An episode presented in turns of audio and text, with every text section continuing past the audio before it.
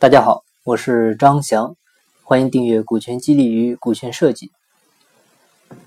我们通常在做股权激励的过程中呢，呃，总会遇到一个名词，叫做延期支付。它主要呢是会用在股份分红上面，啊，分红的延期支付。那用在干股上呢，有时候也可以作为干股转实股的方式去使用。其实所谓的延期支付啊，就是按分红的一定比例。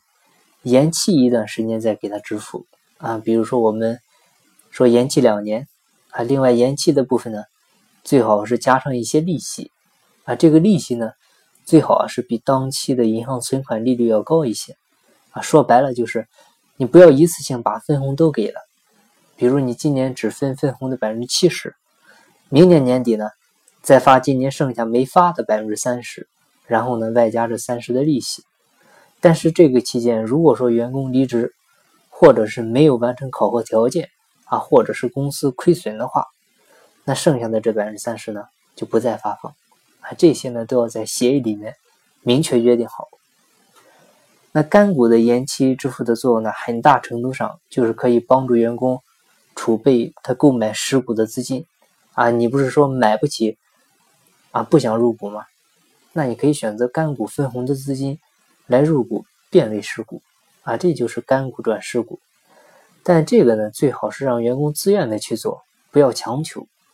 而且呢，买的时候也有技巧啊。比如说正常买的话，你是一块钱一股，你也别说便宜点买，你来个买一送一啊，还是一块钱一股买。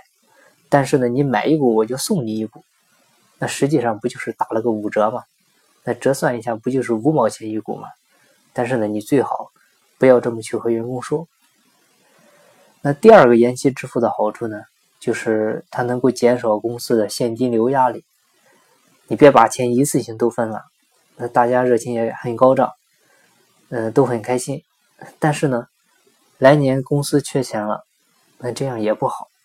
所以呢，延期支付也是为了防止伤害到公司的一个正常运营。